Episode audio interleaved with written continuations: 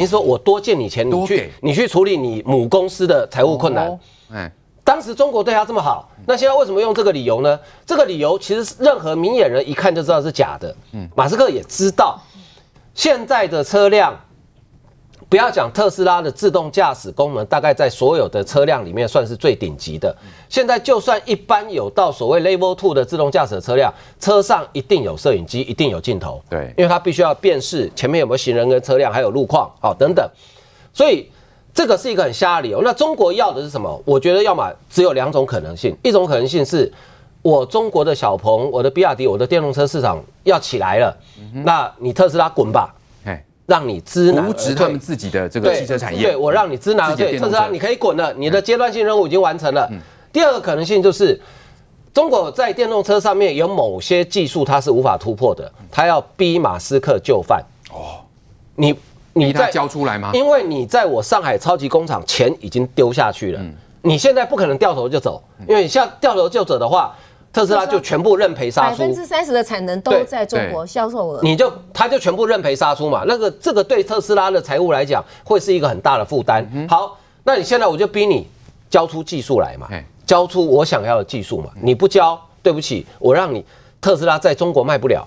他现在开始是军方哦，嗯哼，那接下来呢？你知道中国这个国家是他可以把国家安全是到无限上纲的哦，对，他任何理由他都可以用用国家安全哦，你知道吗？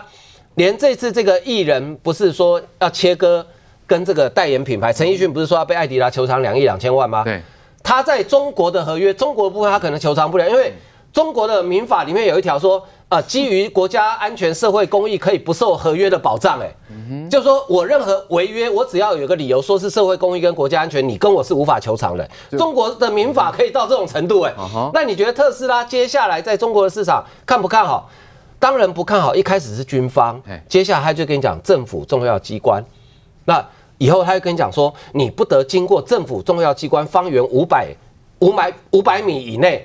那请问谁买特斯拉？这样就会严重影响他的销量。对，我每次开车我还要注意一下，哎，那边有没有公安局？那边有没有卫生局？那那谁买？所以我觉得，呃，马斯克先生，你真的是。有点聪明一世，糊涂一时了。是，你怎么会如此的信任中国呢？对，的确，因为工厂都已经设在中国喽，那不可能拔走啊，不可能凭空就这样哦说搬回美国啊。所以呢，是不是陷入一个陷阱？同时，我们看到美中专家所提出的，中国最重要的目的就是窃取技术啊。那问题是，呃，这个特斯拉有相当多的供应链是跟台湾有关系哦，来亲王。所以这个部分，台湾到底有没有这些关键的技术是被中国所锁定？那中国的手有伸进台湾来吗？哦，我们台湾其实一直以来都有关键技术被中国锁定，只是中国呢，它分阶段用什么样的方式想办法从你里面把它给挖出来而已。那以最近所发生两个例子跟各位讲一下，第一个是例子是什么呢？是在我们台湾有一家叫台湾的富宏科技公司，它这个这家公司呢，它做的是系统自动化设备的，结果它发生什么事情呢？它有一个这个离职的总经理呢，离职了之后，把公司的设计图把它交给中国这一家叫华腾机械的公司。那他交给这家华腾机械了之后，厂房的自动化设备设计图有人给我了之后呢，我是不是就很容易就规划出来了？我少了一大段去学习 know-how 跟自己开发的时间嘛。做出来之后呢，这一家华腾机械呢就接走了这个中那个德国的福斯汽车的业务了。所以你可以发现，他本来没有办法做德国福斯的业务，但是因为把富宏科技的这个技术给弄走了之后呢，他就可以去做德国福斯的业务。但是这样的过程里面，他一个月付给我们刚刚讲的那位离职的总经理六千块美金呢，折合台币也才不到二十万呢。可是这样的金额呢，就把这么重要的技术给带过去了，太划算了吧？对，你就会觉得很划算嘛。那另外一个最近的例子是什么呢？是我们讲到。最近有一家也是媒体所揭露的，有一家台湾的号称做第三代半导体碳化系半导体的这个公司呢，叫做台湾汉芯。那这家台湾汉芯呢，哎，它是我们工研院技转的团队哦，也是我们工研院所扶植出来的公司哦。结果这一家公司呢，二零一三年创业的时候，总经理叫李传英，结果到后来呢，哎，不知道怎么样，他就变成中国公司了哦。那这个过程为什么戏剧化呢？中间我们再这样讲，因为这几天呢，工研院跟经济部都有出来做解释，但问题他们解释的方式是说。啊，因为台湾哦，这个新创团队募资不容易啊，所以不容易弄到钱，所以到后面可能资金烧完了。但我们要看一件事情呢，你如果在台湾做不下去了，那正常状况，你是不是在台湾这边经过你的股东跟董事同意之后，把财产清算完了，清算完了，公司关起来了之后呢，你要到中国去东山再起，那个是你的自由嘛？嗯、可是你去看这个流程，这流程吊诡的是，二零一三年他公司成立，二零一七年他号称。它的第三代半导体哦，中国现在最想要的技术哦，打入了电动车跟电动桩的供应链。二零一九年的时候呢，上海汉芯就成立了，然后这时候他的董事叫李传英，跟这个总经理李传英是一模一样的名字。然后你去注意看，他解散的时间是什么时候？他解散的时间呢是二零二一年的时候解散。那你就会发现这个 A B C 的逻辑就不对了嘛？那你应该是在台湾先。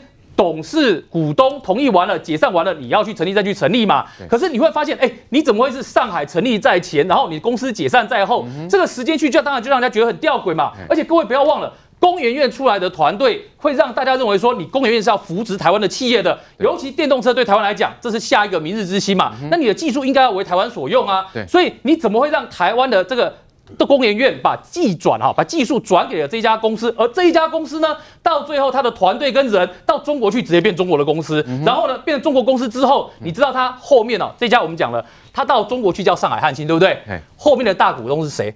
后面的大股东是上海汽车，哎，哦，上海汽车江泽民的儿子江绵恒曾经在上海汽车当董事，哎，是。那所以你去想想看，他到上海汽车去，上海汽车当然是想要干嘛？电动车市场里面，你的新的第三代半导体的技术能不能帮我的这个电动车一把嘛？那如果变成说我们的。工研院技转技术到中国去帮中国汽车一把的话，嗯、那我请问你，他是不是回来跟台湾的厂商变成竞争关系，倒打一把？对，所以嘛，这整件事情吊诡在就是说，这整个过程里面，我们看到工研院出来的说明呢，都是不痛不痒的。嗯、然后呢，你看这个是工研院自己的说明哦，工研院的说明呢，还在讲说，第一个，他说他没有办法取得资金的投入；第二个，他也知道他在二零二一年的时候解散公司，但问题是。你解散公司前两年，你在中国就开公司了、欸。嗯、第二个，他的无法取得资金投入也是很吊诡的事情。是刚刚我们看到的台湾的汉芯后面的母公司有个非常有钱的汉民集团，嗯、所以理论上他真的要资金，他是不会拿不到资金的。但是为什么要用？拿不到资金为理由，在台湾结束公司，而到中国去再起一家一模一样名字的公司，对，这个就是让大家觉得吊诡的地方。好，再来关心台海情势的最新发展，在台美签署海巡备忘录之后呢，共机是连续大规模的侵袭，包括这个多次啊绕经东部的海域，那现在呢是呈现绕台趋势哦。这两天甚至在前几天出现那种二十架的这个共机呢过来这个进来进来我们的这个防空识别区。好，那我们的空军呢，呃就是。是用这个驱离广播。那后来呢，我们的军事迷呢，在前天也发现呢，他们非常的嚣张。好，他说都是我们的。好，这可以说是流氓行径赤裸裸展现，毫不在意国际的舆论。好，那针对这样的情况呢，我们空军就回应了。我们空军就说呢，有派战机升空，那也会先广播驱离。那如果无效的话，战机因应，并且会以飞弹来。追踪哦，现场我们要请教空军前副司令张延廷张将军，搜索雷达在作用，火控雷达就是就是我们讲到要锁定的这个火控雷达，我们还没有，这是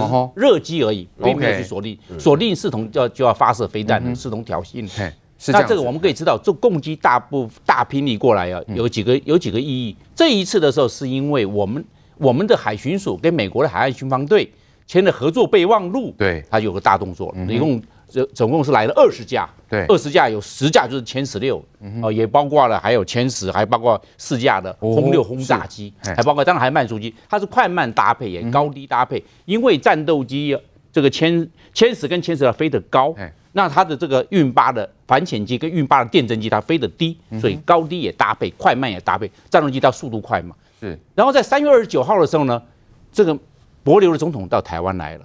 美国的驻帛琉的大使也到台湾来访问，又是个政治的动作。嗯、哼。政治的中共又过来，他有来了十，南边来的十架半绕台，所以台美关系越紧密，他们就越飞得越来越高级。以后我们越紧密，哦、我们不止光台台美了，可能以后我们跟西方国家、跟法国这些国家如果有合作的，跟日本有合作的话，他可能也要做这政治的表态。哦吼，按照克莱塞维兹的说法，西方的兵圣嘛，这个政军事政治的工具。对，中共也讲枪杆子出政权，嗯哼，他也搞这样，所以他今天来这边，第一个耀武扬威，跟你所讲的一样，武力威则；第二个，他也是划势力范围，这个是我的势力范围，我南绕台也好，北绕台刚好一个前行，变成一个合围的这一个一个态势出来了。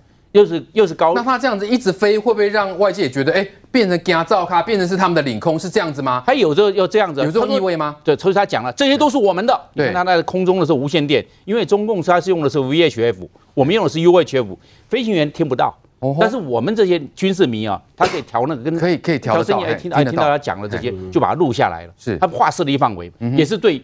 这个八分对台湾呢，两分对美国。为什么？美国这是我的区域，我活动的范围。所以我们可以看着这些，从去年到现在，今年呢，从一月一号到现在到今天为止啊，中中共已经来了一百七十五架次，哎，对，一百七十五架在西南空域，还有这个半绕台，总共加一百七十五。去年总共啊，去年全年度也只不过一百七，嗯哼，今天到一第一季就已经来了一百七十五了。所以它今年呢，二零二一年的频率哦，会比二零二二零年。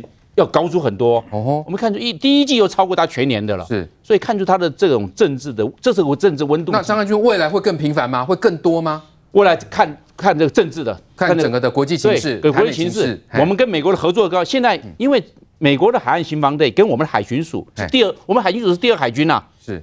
第二海军已经签合作备忘录了，也有策略联盟了，是，将来就是海军跟对海军是第一海军了，那他又是来了，先我们先第二海军，嗯。海巡署再来就跟美国海军有密切的合作，他又来，或者是哪一天我们参加了环太平洋军演，环太平洋是明年呐。对，如果美国说要邀请台湾参加环太平洋军演的时候，是。哇，他动作更大了，因为这是又是一种军事上的一种合作，是。或者美国的军机都通过海峡的中线，或美国的军舰由南向北或由北向南通过海峡，哎。他有要动作哦，嗯，美国这样做是不是？那我就对台湾来做武力威慑，是，哎，做一个战力的展示，变成这个样子，它以后会会变成一种常态。所以是因应整个的局势的发展，中国呢就不断的用这种攻击来这个骚扰台湾。但是我们要注意当这当中飞过来的这个军机，是不是也能够了解到中共空军的发展呢？因为我们看到这个美国的这个呃国家利益的外交杂志，他就说呢，中共空军仿效美军改造电子战机的这个经验哈，所以未来的这个台海或是日本的军事冲突呢，有极大的用处，更能发挥跟美军抗衡的功能哦。那将军怎么看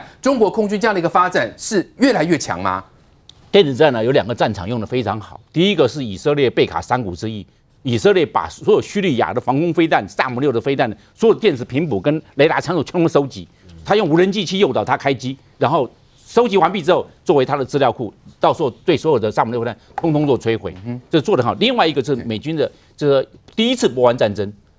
这个电子战大量的运用，所以中共是汲取了这两次的这种经验跟作战的这种这种过程。是。那现在的话，这 F 这个歼十六啊，歼十六 D 就是改良型了，增加了电站。它中共很强调要在复杂电磁环境下作战。哦。复杂电磁环境，我们很简单，就是电子战嘛。我们也强调嘛，无电不战，一定要有电子战。没有电子战，电子战是软杀，武器是硬杀。电子战让你变得盲目了。武器出去之后，不知道追到哪一个。当然，有些现在的飞弹呢，它有。局部的抗干扰，我知道你这个是欺骗的，哪个是真信号，哪个是假信号，我可以做区别。是，所以它 F 这个歼十六这个 D，它已经做了在电子，那是比歼二十要更强吗？为什么他们的媒体说，哎，美军恐怕真正要畏惧的是这个歼十六 D 嘞？我认为这个歼二十中共还没有还没还没有成熟，还没有真正成熟。它在二零一七年到现在为止已经成已经列入作战序列四年了，嗯，但是它这个在战力的展示上面，歼二十。可能有两个问题，第一个它发动机的问题，它发动机在换换了三次了，对，发动机推力有问题。第二个，它是不是它的电子装备跟它的隐形技术上有问题？是，它怕被你抓到，我这是我的王牌，我不能让你知道，所以歼二十反而是隐而不显。哦，反而没有没有没有常出来。嗯，它这个有方面，一个一个可能它电子装备的问题，另外一个是发动机的推力，还有它使用要进厂做大修、做周期检查的这种时程比较短，造成它后勤上面的压力。是，所以它现在出来的时候，歼十六为主。嗯哼，三月二十六号有来十架的歼十哦，歼十六，十架歼十六，十架。对，那这个三月二十九号它来的这个歼十六是是四架。哎。哎，那那那我很好奇，那它歼十六它的技术从哪来就没问题吗？这个对，它是都是它这个仿苏凯二十七改苏三洞，苏凯，这个就变成歼十一，哎，歼十一的加强型改良型之后变成歼十六，变歼十六是这样子。OK，但是我们看出有个破绽哦，它这一次哈过来哈，不管是轰六的轰炸机，还有这个运八的反潜机，嗯哼，它没有搭配空中加油机，一流升七十八没有搭配。今天要过来的时候，它为什么？